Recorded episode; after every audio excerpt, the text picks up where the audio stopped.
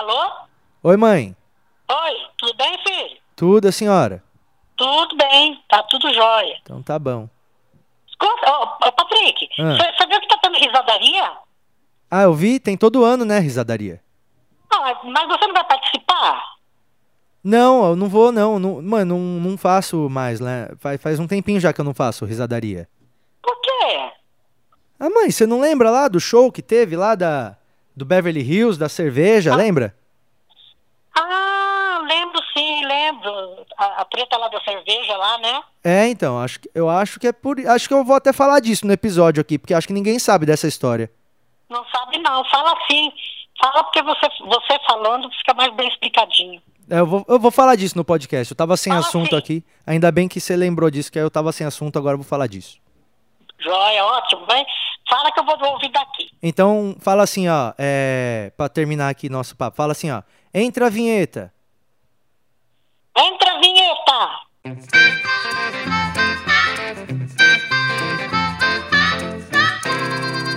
Começando agora o episódio 54 de Porcos Voam. Muito obrigado por ter esperado a semana inteira até chegar essa sexta-feira para você poder ouvir o seu podcast. É, o podcast é um negócio que eu gosto muito de fazer por um motivo que eu não consigo entender direito por quê. É, são poucas pessoas que ouvem. Por exemplo, eu vou dar uma olhada aqui no último episódio. É, ó, o último episódio, 1.800 pessoas ouviram. 1.800. Tipo, sim, 1.800 pessoas é bastante. É claro que é bastante gente. Mas comparado com os números que a gente vê hoje, que nego tem 500 milhões de, de acesso não sei aonde, e tem não sei quantos milhões de seguidor. Vendo isso, 1.800 pessoas em uma semana para ouvir o negócio não é tanta gente. Mesmo assim, eu, eu entendo que é bastante gente. São 1.800 pessoas que param para ouvir a minha voz uma vez por semana. Eu acho isso muito legal. E outro dia, é, eu encontrei um cara na rua e ele falou pra mim: Aí, Patrick, beleza? Ou os porcos voam. Eu falei: Porra, da hora, continua lá. Aí ele falou: Porra, mas faz três semanas que você não posta. Foi quando teve a paradinha, né? Que eu dei uma, uma pausa. Aí eu falei pro cara, mano, eu vou voltar e tal, tô fazendo uns corre de outros bagulho aqui, meus shows e tudo. Aí o cara me falou assim, é, mano, eu estudo em São Paulo e moro em São José dos Campos.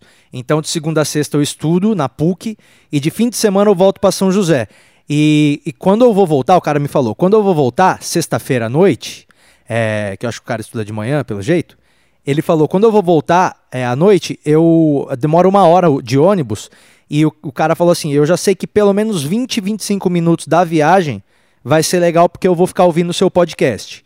Então o maluco já meio que conta assim com, com o bagulho. Eu não sei se você conta, se você já espera e já fala, ah, esse é o momento que eu vou abrir a minha cervejinha e ouvir o podcast, ou se você ouve enquanto você está fazendo qualquer outra coisa e é uma coisa mais corriqueira para você. Mas seja você um ouvinte assíduo que não vê a hora de, do episódio surgir, ou seja você um cara que ouve só quando não tem mais nada para fazer mesmo, eu agradeço do mesmo jeito e e vale sempre lembrar que todo mundo pode ouvir o meu podcast, né? Todas as pessoas são bem-vindas a ouvirem o meu podcast, menos algumas pessoas. Ah, deixa eu ver qual que é a lista de restrição que chegou aqui hoje.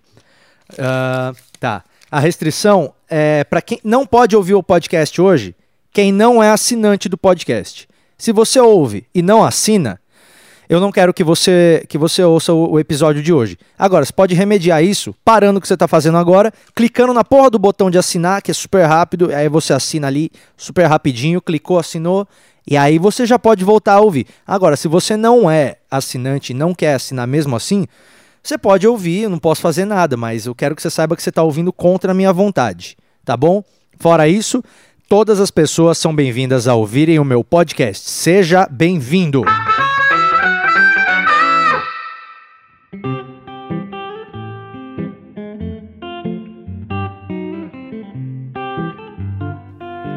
E, bom, vamos lá o que interessa.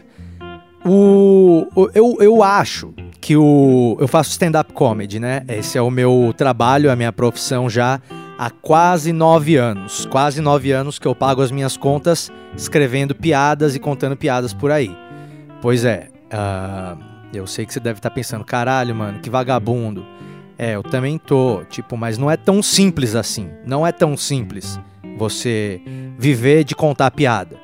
Porque para começar, você precisa saber escrever uma piada, você precisa saber compor um texto tal, e esse texto precisa ser engraçado. Isso aí é o mínimo, né? A mesma coisa que você quer jogar futebol, o mínimo que você precisa é ter duas pernas. Você quer ser comediante? O mínimo que você precisa saber é, tipo, meu, compor um texto engraçado. Isso é o mínimo.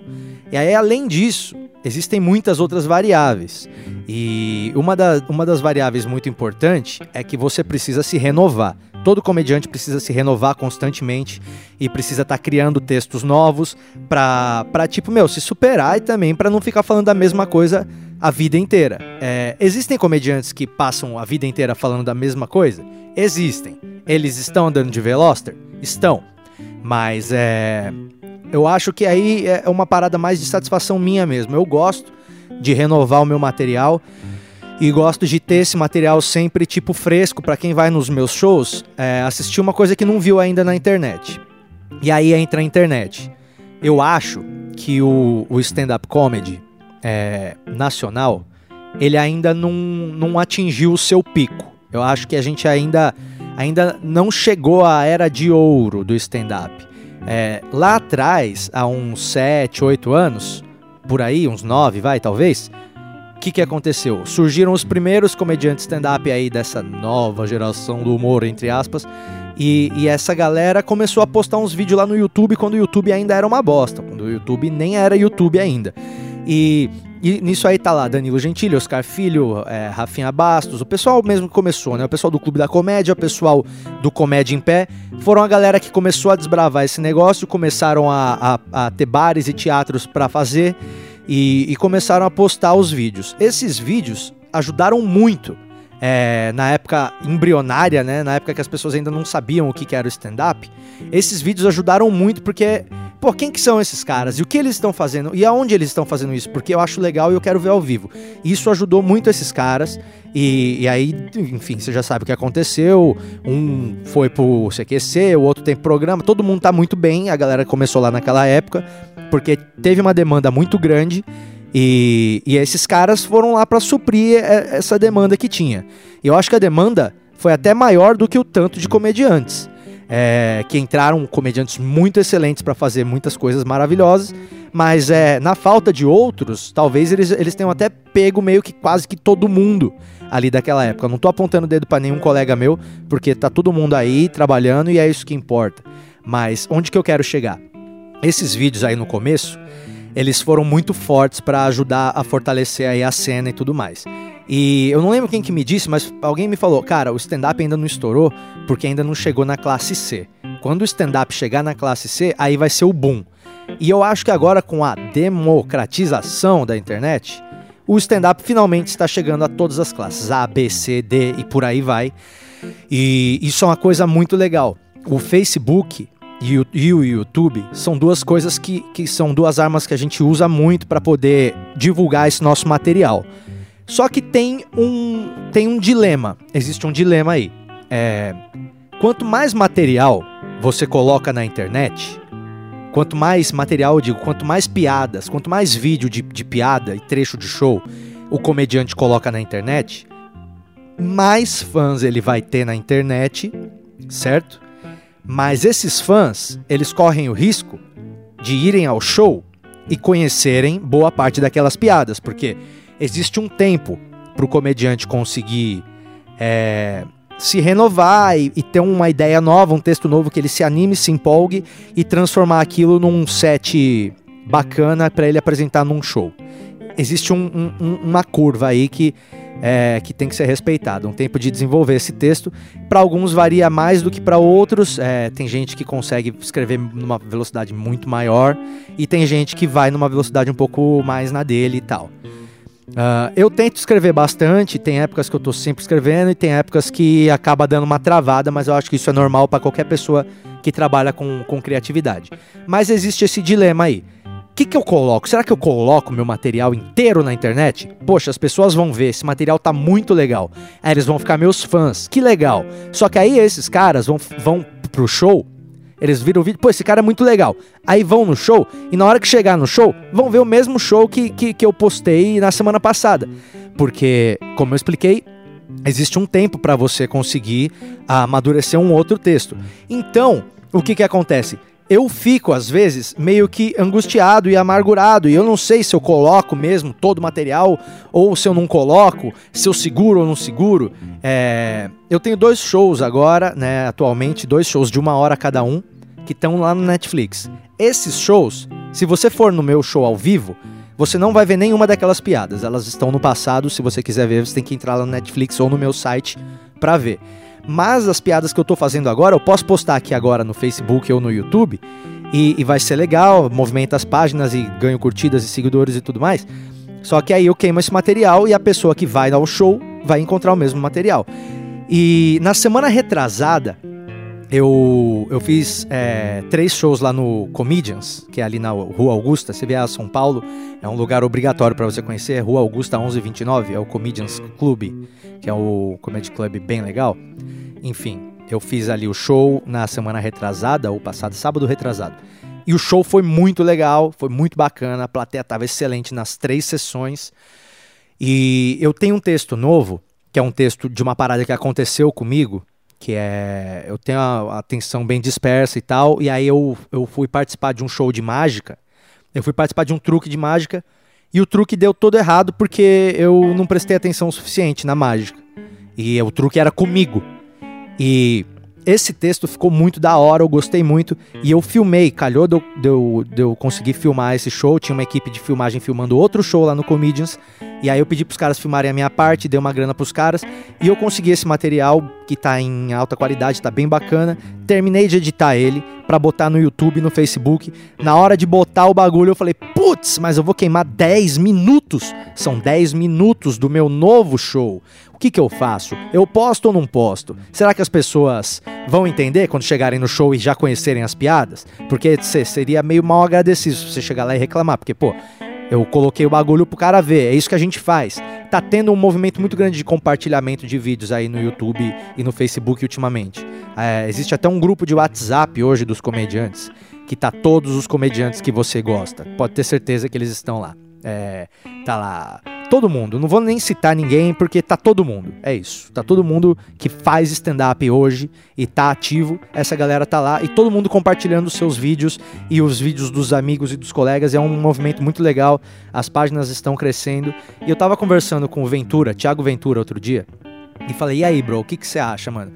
coloca mesmo, não coloca. Ele falou, velho, existe isso do cara ir lá no show e, e já conhecer e tal, mas eu acho que tem que colocar.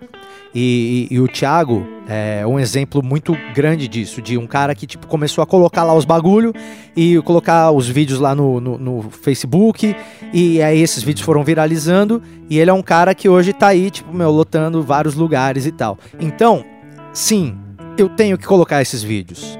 Mas eu ainda tô com um pouco de dó de colocar esse vídeo em específico, porque o texto tá muito da hora, tá muito amarrado, são 10 minutos fechados assim, basicamente sobre o mesmo assunto, o que é uma coisa que não é tão fácil de fazer, você falar 10 minutos sobre o mesmo assunto sem se desviar.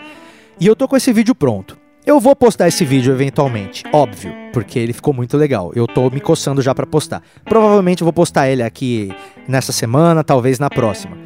Mas como você é ouvinte do podcast e você está sempre aqui, eu acho que você tem que ser merecedor de algum privilégio. E então, eu vou postar primeiro esse show aqui no podcast para você ouvir o áudio desse show. É, o áudio está bem legal também, foi captado com uma na mesa, tá tudo bem bacana o áudio.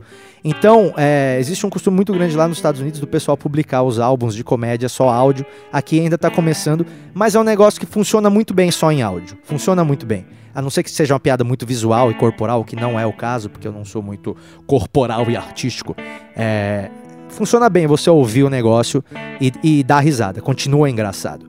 Então, eu vou mostrar para vocês agora o áudio deste show que eu vou postar em breve e para você aqui em primeira mão.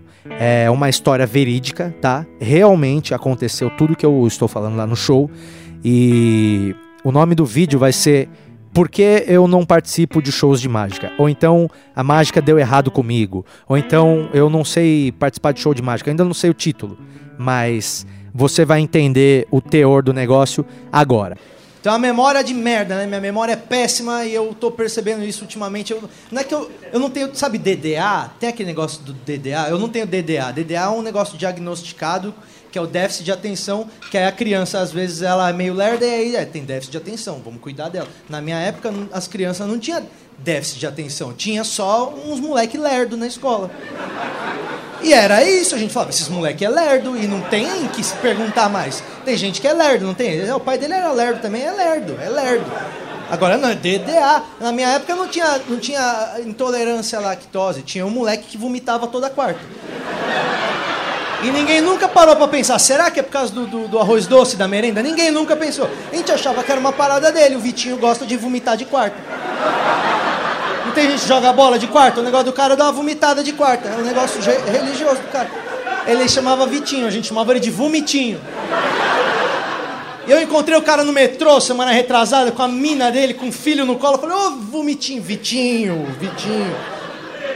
Ele com o filho no colo, tudo vomitado. Eu falei, olha aí, ó. É o ciclo sem fim. Macaco levantando o neném, o neném gorfando. Ah! Mas eu não tenho DDA. Eu tenho um cérebro que resolve decifrar enigmas que ele propõe para ele mesmo em momentos que eu devia estar prestando atenção em outra coisa. Eu vou dar um exemplo para ficar mais fácil. Eu fui no médico porque eu precisava saber quais vacinas eu preciso tomar para fazer as viagens que eu estou fazendo. Aí eu passei minha agenda para o médico. O médico olhou minha agenda e pegou a lista das vacinas e falou: Patrick, eu já dei uma olhada aqui para você poder viajar tranquilo. Eis a lista das vacinas que você precisa tomar. Na hora que ele começou a falar a lista, o meu cérebro falou: Pera aí, que eu quero resolver um negócio antes. Como é que os bonecos da família dinossauro piscava? É isso que eu quero saber. E aí ele vai embarcar nessa jornada de conhecimento e só vai parar quando ele estiver saciado, quando ele tiver uma resposta digna de como os bonecos da família dinossauro piscavam. Que era um boneco de dois metros e meio. Tinha... Será que era alguém que controlava a piscada enquanto o boneco estava lá dentro? Porque eu começava a lembrar dos episódios. O Dino chegava e falava: Fran, Fran, Fran. E o médico falando os bagulho para eu não morrer, as vacinas que eu precisava tomar para não falecer. E eu tava pensando no dinossauro, entendeu? E aí isso é um problema, porque eu, eu não presto atenção nas coisas, eu não consigo participar de show de mágica. Porque show de mágica você tem que prestar atenção em tudo, porque senão aparece uma pomba no final você fala, e aí, foda-se. Você tem que entender que a pomba era uma rosa, entendeu? Ah, era uma rosa, ele bateu e virou uma pomba. Ah, entendi. Mas aparece a pomba e fala, e aí, gente, o que, que era? Ah, não podia aparecer a pomba? Qual é que era o negócio? E, e aí eu não consigo participar do show, não tô, consigo manter a minha atenção na, na, na mágica. Isso é um problema porque aqui no Comedians vem um, um, comediante de vez em quando que ele é mágico. Ele se chama Maurício Dollens. Procura depois, Maurício Dollens. Ele é mágico, fudido. Todo dia ele voou, voou aqui no camarim. Tava aqui esse Patrick, falei aqui, voou. Falei, filha da puta, para, isso é coisa do diabo já. Porque ele é um mágico sensacional, ele, ele, ele é chileno, ele tem um bigodinho de filha da puta assim, ó. Que parece o Chirin do diabo. Lembra do Chirin lembra? Ele tem um bigodinho. Ele tem, ele acha que ele tem sangue cigano, sabe? Esses caras que olha para você e fala, tem certeza? E você tinha, já não tem mais, tá ligado? Porque ele, ele tem um twist na, no olhar.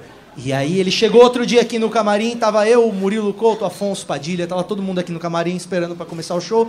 Ele entrou, e aí os moleques adoram, porque mágica, né? Quem gosta de mágica, os moleques, e aí, Doris, beleza, beleza. Ele, tudo bem, pessoal? Patrick, posso fazer uma mágica com você?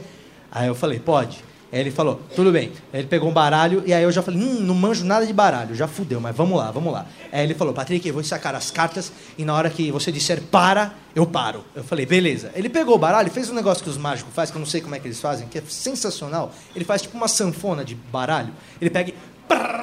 Eu fiquei fascinado por aquilo, já esqueci de falar o para, fiquei aqui.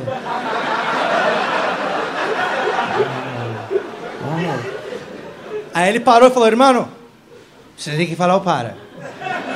Naquela hora ele tinha que ter se ligado que eu não era o cara adequado para a mágica dele, entendeu?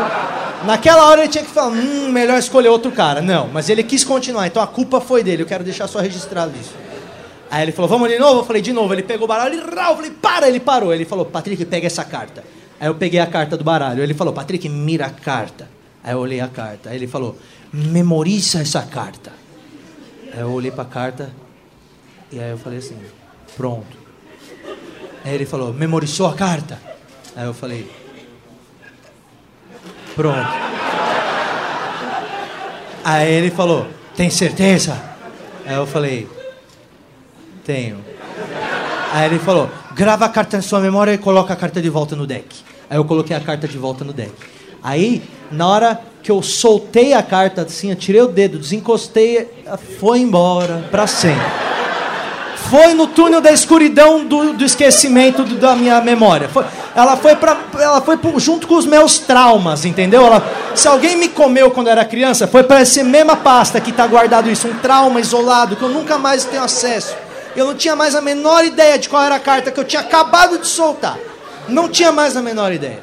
Então eu soltei a carta, eu não manjo de baralho, não sabia se é aquelas cartas que tem o Q, que tem o J, não sabia se é aquelas que tem uma tiazinha desenhada assim, se era uma vermelha ou era a preta, não tinha a menor ideia do baralho. E aí ele começou a embaralhar o negócio assim, de um jeito maravilhoso, uma carta vinha para cá, ele puxava para cá, e os caras tudo prestando atenção, ele, a mágica existe em la transposição da matéria que se acredita, e ele fazendo o bagulho, eu olhando pra cara dele pensando, mano, essa mágica aí tá ganha pra você já, tá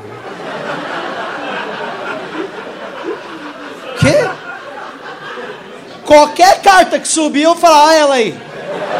Minha carta, sim. É, eu não tinha a menor ideia da carta, vou fuder a mágica do cara porque eu sou um otário. Quando ele falou memoriza a carta, o que, que eu tava pensando? Quantos bonés eu tenho? Então a culpa é de quem? É minha. Então eu tenho que falar que é a carta. Eu não, não vi a hora de subir uma carta e falar, minha carta, quero ir embora, eu só queria ir embora. Nessa hora eu falei, mano, eu quero ir embora daqui. Olha o bagulho que eu me meti. Olha o bagulho que eu me meti. De graça, eu podia só falar, não gosto de mágica, mas não, eu tô aqui agora igual um otário. E eu só queria ver uma carta pra falar minha carta e pular pela janela. Tchau, e foi embora. E aí ele embaralhou o negócio todo, colocou as cartas dentro de uma caixinha, aí ele colocou a caixinha no camarim assim, em cima de uma mesa, eu juro, deu um passo, aí os moleques tudo olhando, ele olhou pra carta e fez assim, ó. Aí abriu o baralho e subiu uma carta só. De costa a carta subiu. A carta subiu sem encostar, sem nada. Os moleques já olharam. Oh. E aí todo mundo já olhou assim para mim. E aí ele falou: Pega a carta. Eu fui lá e peguei a carta. Aí ele falou: é Essa. Na hora que ele não tinha nem falado, eu falei: É ela sim, olha a minha carta aqui. É minha carta, pessoal, olha a minha carta aqui. Eita, nossa, como você fez isso? E aí os caras falaram, meu Deus, é uma mágica! E se abraçaram. É muito boa a reação de quem gosta de mágica, né? Porque é ódio, né, a reação de quando a mágica dá certo. Os caras olham e filha da puta! Filha da puta, como ele faz isso? Filha da puta! O poder de Cristo te compele! É porque a sensação é ruim você ver que você caiu de novo num bagulho, que você já sabia que você ia cair. Então eu falei que era a minha, minha carta e beleza, e eu não tinha a menor ideia de que aquela era a minha carta. Só que nessa mágica, ainda não era para ser a minha carta.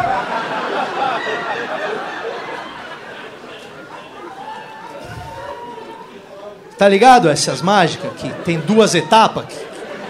Que primeiro o mágico é engraçadinho, ele, ele faz você achar que ele é um bosta primeiro, já viu essas mágicas? Sobe a carta errada, aí você fala, ele fala, é, é essa a carta, aí você fala, não é otário, ele fala, então olha na tua bunda, aí você vai ver, tá no meio da tua bunda. E você passa vergonha, ele já planejou tudo, tudo. Ele já tinha tudo planejado na casa dele.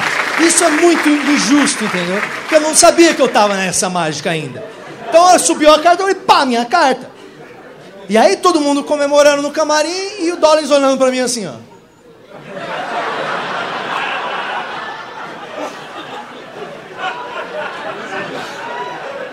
Que naquele momento só eu e ele sabíamos que aquela não era a minha carta. Mas ele não tinha o que fazer, porque a mágica tinha acontecido, entendeu? Os caras estavam felizes, assim, ó, oh, a mágica, a mágica. Parecia a festa dos anões, sabe, do Senhor dos Anéis, que tá todo mundo brindando umas canecas. Aí ele olhou pra mim e eu acho que ele pensou, tô ficando bom nessa porra, sabe? Tipo, tô adivinhando antes, irmão. Mas ele olhou pra minha cara e falou, tem certeza? Aí eu falei, absoluta. Aí ele fez assim, ó. Tá bom então. E foi fazer outra mágica com outro cara que tava aqui. Ele perdeu o sotaque chileno. Ele falou, tá bom então. E foi fazer outra mágica.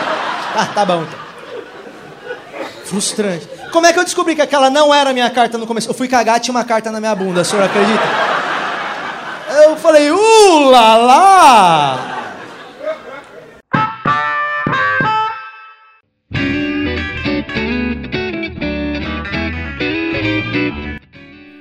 E o episódio de hoje está basicamente pautado no tema comédia. Este aqui não é um podcast que fala de comédia, é um podcast de comédia. Existem ótimos podcasts, podcasts que falam de comédia. O do Léo Lins, por exemplo, é um muito legal que fala da teoria do humor é uma coisa muito da hora. Do Nando Viana também é bem bacana. Procurem aqui no SoundCloud que tem os dois. Murilo Couto começou e parou, mas era bem legal dele, eu gostava muito e aí ele largou. Eu tenho ódio dele por ele ter largado, porque eu acho que eu era um dos cinco ouvintes e eu gostava muito. Mas é, eu não gosto de ficar falando só de comédia. Mas o episódio de hoje, eu acho que calhou bem de ser só sobre esse assunto. Vamos falar de comédia. Eu quero falar sobre uma parada é, que é um tanto quanto polêmica, talvez, eu não sei. Mas, vamos lá. Uh, estamos agora no ano de 2017, é, dia 30 de junho. Nessa semana começou aqui em São Paulo um dos maiores festivais de comédia do mundo, que é o Risadaria. O Risadaria é um festival de comédia que existe, acho que desde uh, talvez 2009 ou 2010, eu não sei. É, existe já um bom tempo, tem bastante gente envolvida na curadoria. Não sei se ainda está, mas já esteve o Diogo Portugal, já esteve envolvido na produção e na curadoria do, das atrações. O, o Bonfá, Marcelo Bonfá, é o grande encabeçador do, do evento, né? Que é o, é o brother do, do Filhos do Ataíde, é o brother da MTV, do Rock Go, sobrinhos do Ataíde, inclusive, é, antes que você me corrija. E esse, esse festival é um festival muito grande e eu tive a honra de participar dele algumas vezes. Eu participei, acho que na edição de 2010, uh, 2011 e acho que 2012, acho que foram quatro. 10, 11, 12 13. Eu acho que foi isso. Talvez só 11, 12, 13. Não sei. Enfim, o assunto não é esse. O, o, a questão é: eu não faço esse festival já, é, eu não participei das últimas três edições. Eu não participei dessa de 2017, não estou. Algumas pessoas estão me perguntando cadê você no Risadaria aqui nas minhas redes. Isso serve também de resposta para essas pessoas. É, 2016 também não participei, 2015 também não, 2014 também não. Eu não participei mais do, do festival Risadaria. E aí, eu vou falar agora aqui pela primeira vez por que, que eu não participo mais do festival Risadaria. Uh, vamos lá. Eu, o ano era 2013, eu estava na MTV e tal, e eu fui convidado para participar do Risadaria para fazer os, alguns shows, e dentro desses shows eu ia fazer uma apresentação solo no Beverly Hills. Beverly Hills é o primeiro comedy club de São Paulo, talvez do mundo, que tem ali em Moema, o lugar onde eu gravei meu primeiro DVD. Eles me convidaram para fazer o meu show, falaram: Patrick, o palco do Beverly Hills vai estar tá dentro da programação. Você gostaria de fazer o seu show lá? Vai ter divulgação, risadaria é bacana, lota. Eu falei, ótimo, vamos lá então, vai ser bacana. Eu tava 2013, já faz bastante tempo já, eu tava na metade da minha carreira até agora aqui. E eu falei, poxa, vai ser legal, vai ser bom, vai estar tá lotado, eu vou divulgar bastante e acredito eu que vai ser tipo muito satisfatório para todo mundo. Então, o que, que eu fiz? Eu imprimi panfleto, entreguei por aí, entreguei panfleto em outros shows que eu ia. E eu estava bastante empolgado para fazer esse show. Nessa época eu estava trabalhando na MTV. Aí, é, eu estava lá na MTV, terminando a gravação. O show era numa quinta-feira, às nove da noite. E aí, uh, às 8 horas da noite, eu estava me preparando para sair lá dos estúdios lá da, onde gravava o Collectivation, lá o programa da MTV. Eu estava me preparando para sair Aí meu irmão me ligou, 8 da noite, e falou: Oi, aí, mano, beleza? Eu falei: Beleza. Ele falou: é, Cara, eu cheguei aqui no, no Beverly Hills e tá tudo apagado. Tá tudo apagado, não tem ninguém. E tem aqui uma meia dúzia de pessoas aqui também esperando para entrar. Eu falei: Não, mas que esquisito, né? Como assim? Que estranho. Aí eu tentei ligar no bar e aí é, realmente ainda não tinha ninguém no bar. Aí chegou alguém da produção, é, depois de alguns minutos, e aí abriu o bar pra galera, e a galera entrou. Uh, eu achei estranho, porque, tipo, eu achei que ia ter a produção que tinham falado que ia ter, né, e tal, que era o Risadaria e tudo mais. E, e, e tinha gente que não conseguia entrar no bar. E aí uh, o pessoal conseguiu entrar no bar, meu irmão me ligou depois e falou, mano, o pessoal tá aqui no bar, estão começando a chegar as pessoas, mas a luz está apagada, não tem música, os garçons estão chegando agora. E eu não tô entendendo direito. Aí eu comecei a ficar meio preocupado, que eu falei, mano, será que é mesmo show hoje? O que será que tá acontecendo? E esse show não era a produção do bar, era a produção do, do festival, né? Então eu achei que eu não precisasse me preocupar. E aí eu, eu ia conversando e tava aflito pra caramba. E não tinha ninguém ainda para operar a luz, não tinha ninguém para operar o som, as coisas estavam é, tipo meio tava faltando tudo e eu tava preocupado porque já era a hora do meu show e eu tinha divulgado, eu na minha cabeça falei, mano, vai lotar e vai ser um vexame porque tipo, eu não sei o que tá acontecendo. Aí meu irmão me falou uma informação, ele falou assim, ó, mano, é, o bagulho tá meio estranho aqui é, e o pessoal tá esperando e só tem cerveja Kaiser para beber ainda, porque a Kaiser era patrocinadora do evento Risadaria, né?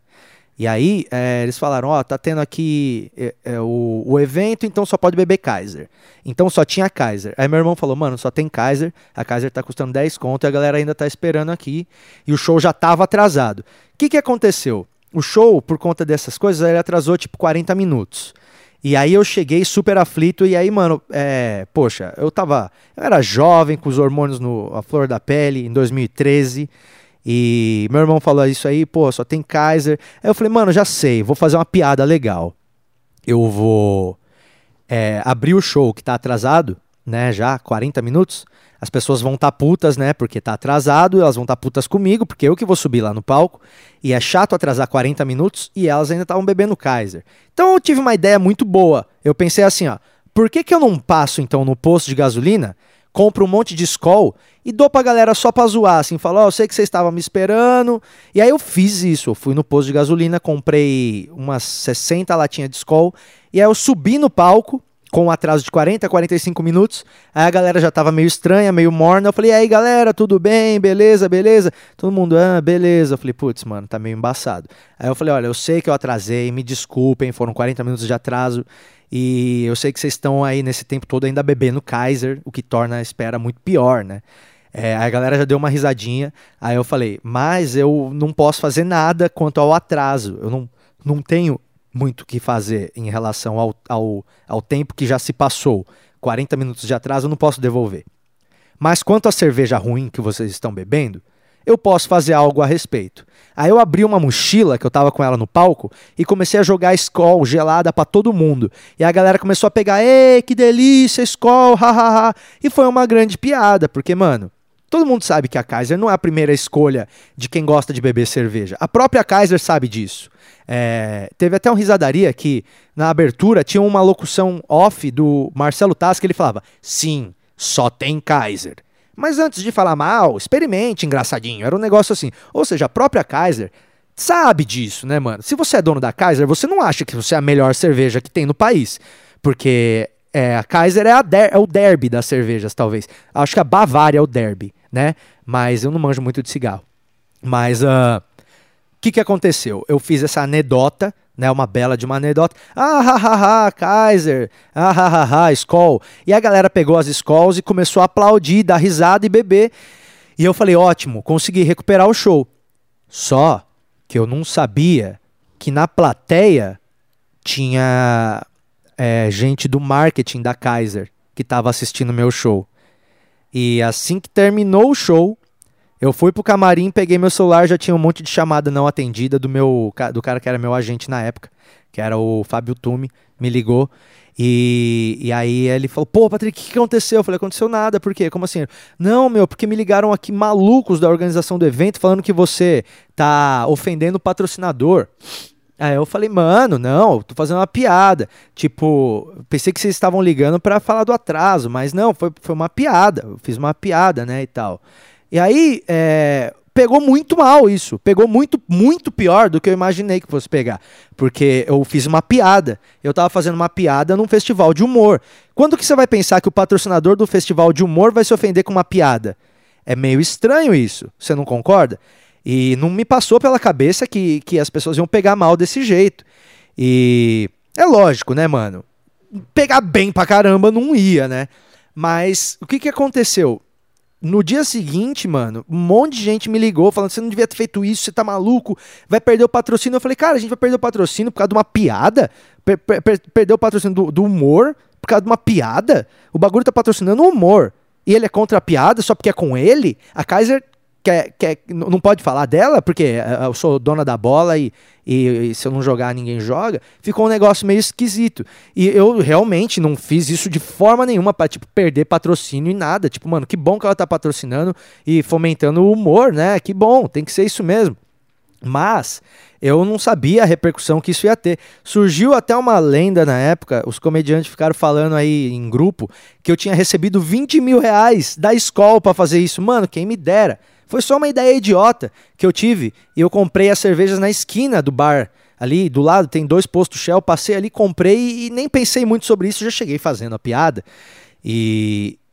Enfim, isso tudo aconteceu. Eu pedi as desculpas é, devidas aos organizadores, porque eu não queria que isso prejudicasse ninguém. Não recebi nenhuma desculpa em relação ao, ao atraso e tudo mais, e a falta de, pro, de, de, produção que, que teve né, no show. E o show, inclusive, estava vazio. Eu levei umas 30, 40 pessoas divulgando flyer e tal, e foram essas pessoas. Mas foi um show que foi um marco para mim, porque foi, mano, foi um bagulho que as pessoas lembram até hoje e dão risada. Mas respondendo a pergunta, por que, que você não faz mais o risadaria? Eu não faço mais o, risadaria? Eu não sei por que, que eu não faço mais, mas eu, eu tenho uma leve, é, um leve palpite de que pode ter alguma coisa a ver com esse evento que aconteceu. E é um evento engraçado, né? É uma coisa que, que aconteceu e que eu acho que se você ouve isso aqui, você tem o direito de saber. Eu tenho o vídeo desse show. Eu tenho o vídeo desse show aí que eu fiz esse bagulho da escola. Só que o vídeo tá num CD que tá todo riscado e ele não abre no meu computador, ele só tá abrindo no meu DVD. Eu vou levar em algum outro lugar para ver se, se eu consigo é, recuperar esse arquivo para postar esse vídeo aí e fazer uma versão disso que eu tô falando aqui para você lá no YouTube. Mas enfim, é, é por isso que eu acho que eu não faço mais o, o Risadaria. Mas vamos ver o Risadaria, porque é um ótimo festival, tá bom? Em vários lugares aí de São Paulo. E é isso. Podcast ficou longo, muito obrigado por ter ouvido. Não vou falar mais nada, não morra até o próximo episódio. Tchau.